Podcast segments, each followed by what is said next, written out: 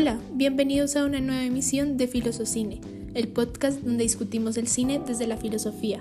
Nuestros nombres son Laura, Sofía, Juliana y Sara, y el día de hoy vamos a estar hablando de la filosofía que encontramos en la película Platón.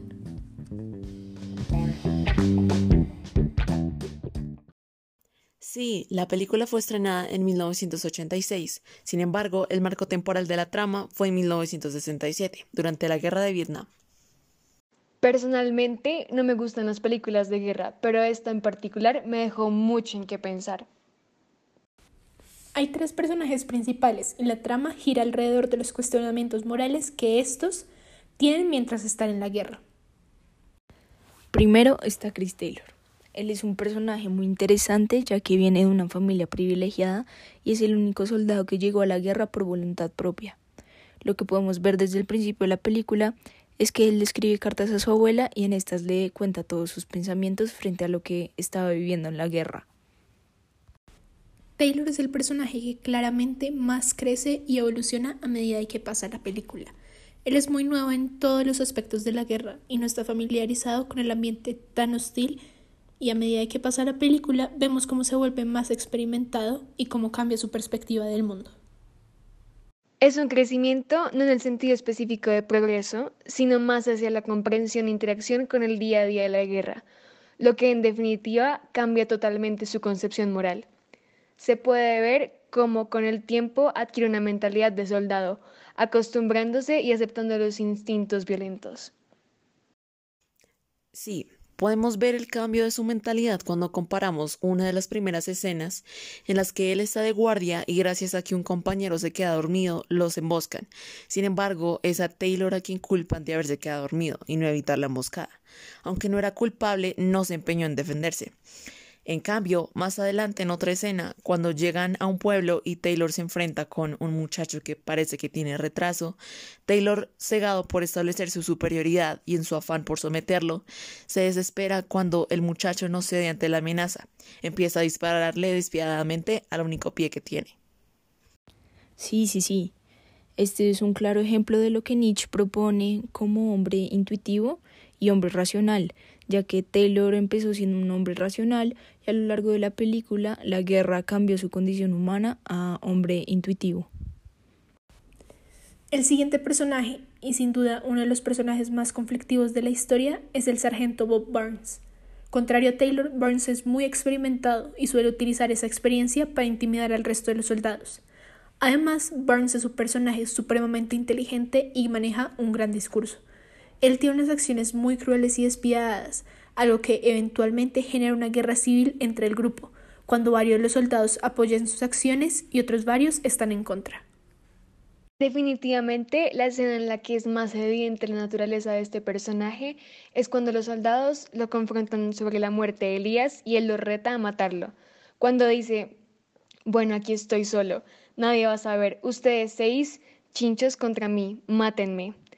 Ahí su noción de superioridad ante el resto es tan grande que les da la oportunidad para que lo maten, sabiendo que no lo van a hacer, gracias a, todo el miedo y la relación de superioridad que les ha infundido. Según lo que Nietzsche propone, es posible deducir que Barnes utilizó el poder legislativo del lenguaje, el cual determina un patrón de comportamiento uniforme en la convivencia, con el fin de utilizar las legislaciones válidas a su favor, para reafirmar su superioridad en la relación del poder con los soldados. El último personaje principal es el sargento Elías.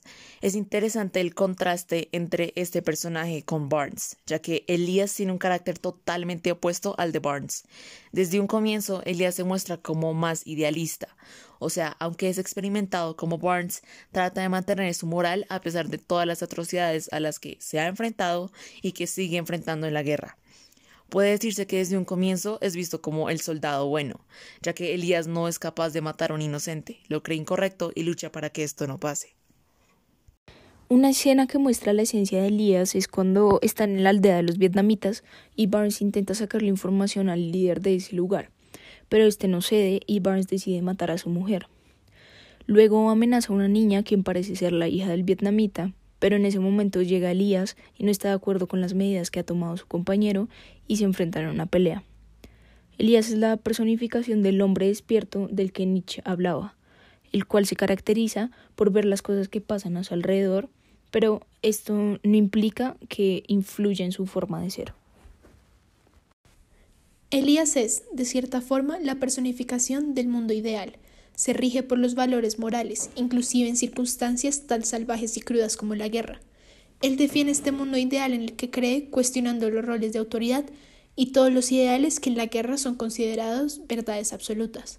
Contrario a Elías, Barnes es la personificación del mundo real que menciona Nietzsche. Barnes impone su visión cruda del mundo sobre otras personas, justificando sus acciones con la crueldad y la mentira que él ha experimentado en su vida.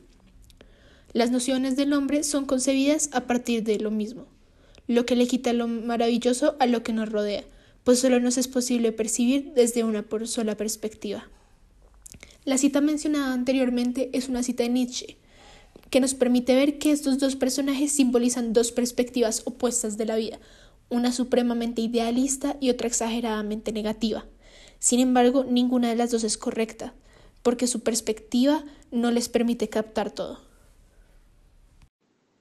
Como podemos observar en los personajes que presentamos anteriormente, la guerra cambió su estado de un hombre racional a un hombre intuitivo, ya que cada uno rechaza la verdad que se les da al principio y con sus experiencias construyen su propio concepto de verdad.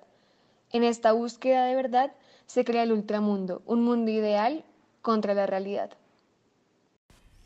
Como pudieron ver en este podcast, la película Platón tiene bastantes elementos filosóficos que respaldan la propuesta de Nietzsche sobre la verdad.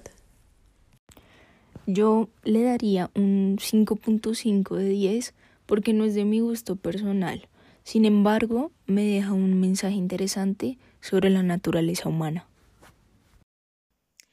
Yo le daría un 8 de 10 porque muestra muy bien la realidad de la guerra, muestra cómo la guerra cambia a las personas y las marca de por vida.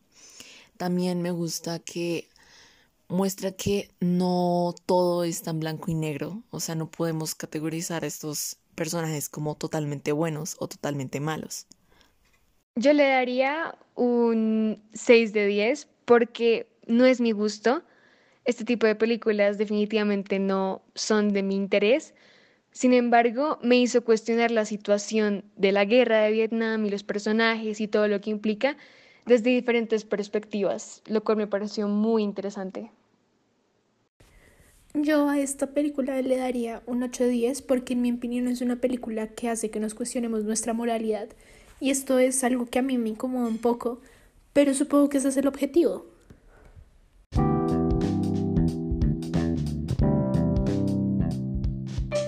Con esto concluimos nuestro podcast del día de hoy.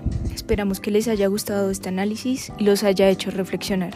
Muchas gracias por oírnos y nos vemos en otra ocasión con otro filósofo y otra película.